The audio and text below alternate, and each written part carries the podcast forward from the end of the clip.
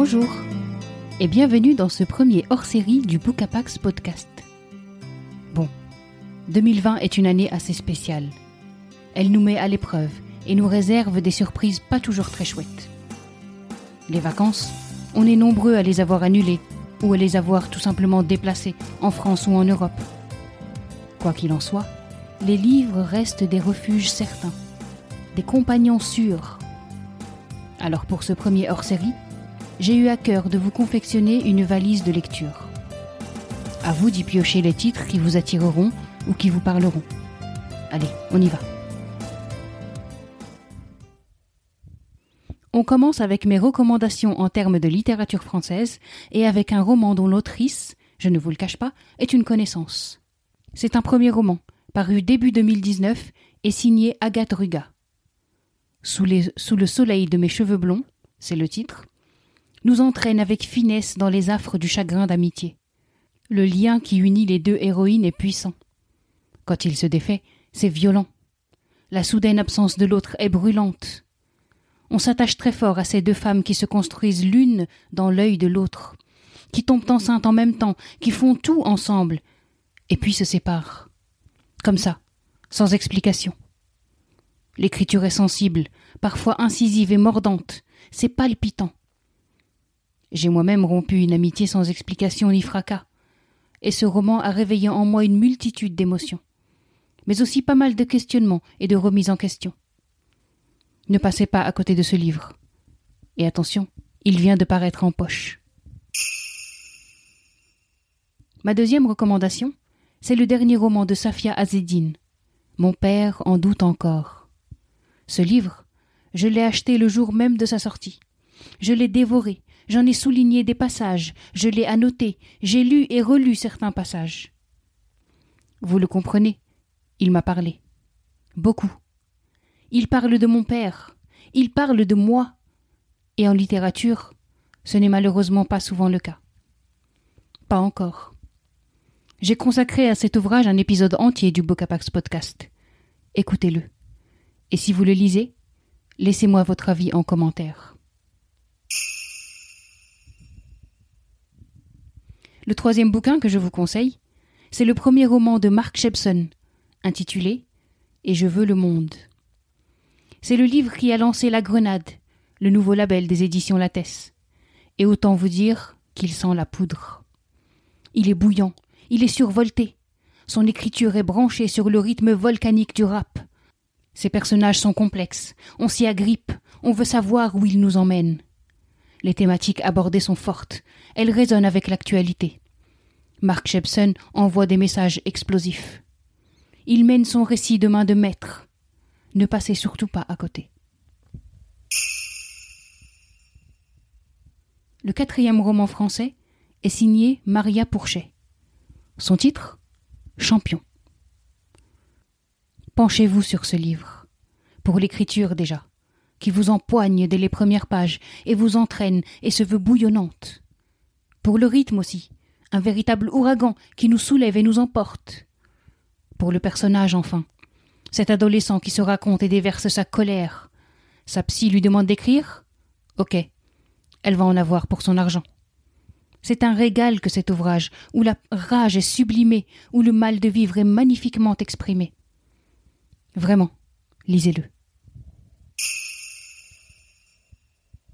Enfin, le dernier roman que je vous conseille en littérature française est signé Adèle Bréau et intitulé Frangine. Ce roman, je l'ai lu sans pouvoir le lâcher. Quand j'ai été obligé de faire des pauses, je n'avais qu'une hâte, y revenir. Il est construit de telle manière qu'il en devient addictif. Trois sœurs se retrouvent pour les vacances dans la maison familiale de Provence. Ces sœurs, tout les oppose. Et pourtant elles restent inséparables. Au fil des chapitres, tandis que je découvre leur enfance et les liens que la famille a construits, affleurent aussi les non-dits, les secrets de famille. Les jours passent, et on ne s'ennuie absolument pas dans cette famille. Les personnages sont dessinés de telle sorte qu'on ne peut que s'identifier, au moins partiellement, ou y reconnaître des proches. C'est tendre, c'est réaliste, c'est un livre parfait pour les vacances.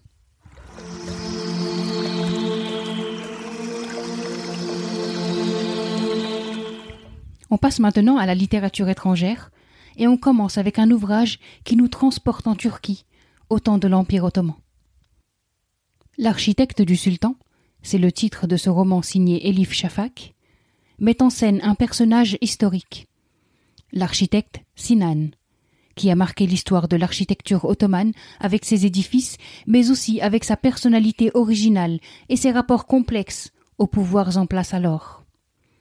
L'autrice a brodé une histoire passionnante autour de cette éminente personnalité. L'ouvrage est riche, la plume se fait conteuse, et le voyage est merveilleux. Après l'Empire ottoman, direction les États-Unis, pour un roman qui a été un énorme coup de cœur pour moi, à savoir Mille petits riens de Jody Picou. Ce livre, j'ai tout fait pour le faire durer. Je me suis forcé à le déguster, lentement. Pendant ma lecture, j'ai surligné des passages, écrit dans les marges, je suis passé par toutes les émotions. Et quand je l'ai terminé, j'ai eu tout à coup peur de ne pas savoir en parler, de ne pas être à la hauteur des sensations qu'il m'a procurées. Les mots que j'ai couchés sur le post-it qui lui est dédié restent fades à côté de la puissance de ce roman. Si je vous disais qu'il traite du racisme et du suprémacisme blanc aux États-Unis, ce ne serait qu'une demi-vérité. Mille petits riens, c'est aussi d'une profonde humanité. C'est aussi un roman social qui met en relief ces mille petites choses, ces regards, ces non-dits qui en disent long sur beaucoup d'entre nous. On reste aux États-Unis, avec un roman fort, intense. Il est signé Jasmine Ward et s'intitule Le chant des revenants. Jojo, 13 ans, et Kayla, 3 ans, sont élevés par leurs grands-parents maternels dans une petite ville du Mississippi. Leur mère Léonie aimerait prendre soin d'eux, être moins brutale, moins maladroite, mais elle n'y arrive pas. Son frère Given a été assassiné, et son compagnon Michael, dont les parents sont blancs, et rejette la négresse qui a fait des enfants à leur fils, est en prison. Quand Léonie apprend que Michael va être libéré, elle décide de prendre les enfants et d'aller le chercher en voiture avec son amie Misty, celle qui la pourvoit en crack.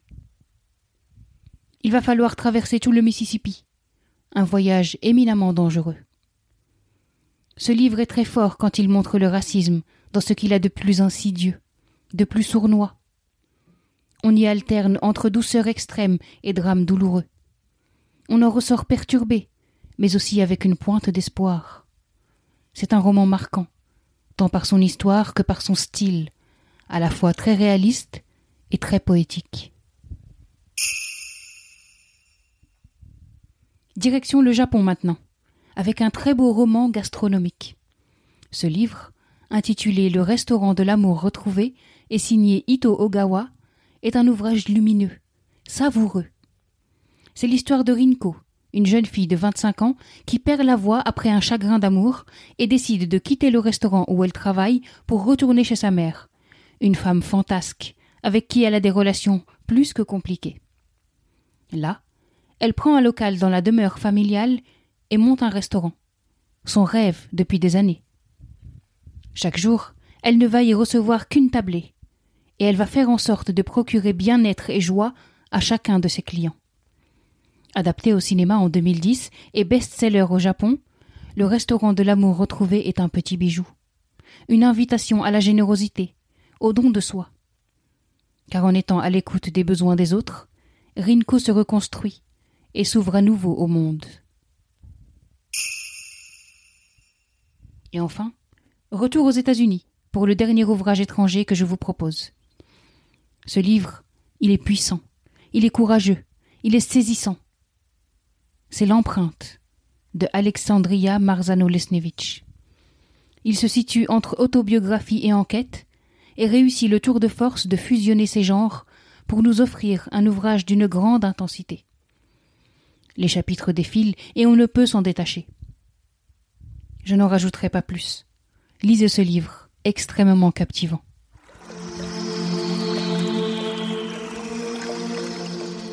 On ne peut décemment constituer une valise de vacances sans y glisser un ou deux classiques. Ici, je vous en propose deux. Le premier Ne tirez pas sur l'oiseau moqueur de Harper Lee. Comment passer à côté de cet immense ouvrage? Comment ne pas entendre cette voix singulière, humaine, pleine d'une impertinence salutaire? Cette voix enfantine qui raconte les inégalités raciales dans une petite ville de l'Alabama, à travers le procès d'un homme noir accusé à tort du viol d'une femme blanche. Il y a des romans qui marquent à jamais. Et ne tirez pas sur l'oiseau moqueur et de cela. Autre classique que je vous conseille 24 heures de la vie d'une femme de Stefan Zweig. Un livre très court, comme beaucoup des livres de cet auteur, mais un ouvrage qu'on ne lâche pas. Les mots sont choisis, pesés pour nous emmener dans un univers, pour stimuler fortement notre imaginaire, pour créer des sensations fortes. Le résultat? Un récit d'une grande intensité et une histoire qu'on suit avec une immense avidité.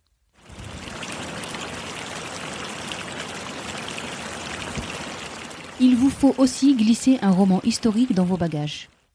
Et j'en ai un particulièrement bon pour vous. Le titre, il colle parfaitement avec notre année 2020. Une année folle.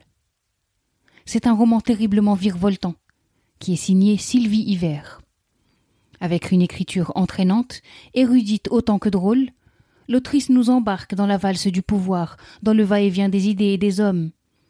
On est en 1815, et on est captivé par la progression de Napoléon, qui remonte conquérant de l'île d'Elbe jusqu'à Paris pour en chasser Louis XVIII.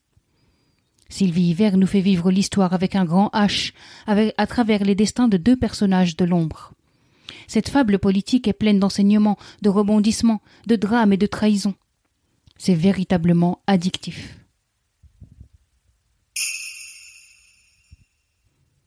Venons-en enfin à l'essai que je vous conseille de lire. Il se situe entre études et témoignages, et il résonne fortement avec l'actualité récente. Son titre? Le triangle et l'hexagone de Mabula Soumaoro. L'autrice y mène une réflexion construite sur les injustices et les violences subies par les Noirs en France. En s'appuyant sur son propre cas, Mabula Soumaoro interroge l'identité noire et la manière dont la race et les corps noirs déterminent les rapports sociaux et politiques. Son expérience individuelle lui permet de dénoncer un racisme banalisé, qui peut surgir n'importe quand. Un racisme qui peut s'exprimer franchement, mais qui est très souvent très insidieux. L'écriture est tour à tour sensible, ardente, le propos est fort et les arguments solides. Un ouvrage qui éclaire très justement les soubresauts de l'actualité récente. Voilà. Je dépose là cette valise pleine de bouquins et la laisse à votre disposition. Tous ces livres, ils m'ont transporté, ils m'ont interrogé, ils m'ont ému. Prenez dans cette sélection ceux qui vous parleront, et revenez me dire ce que vous en avez pensé. En attendant, passez un excellent été en compagnie des livres.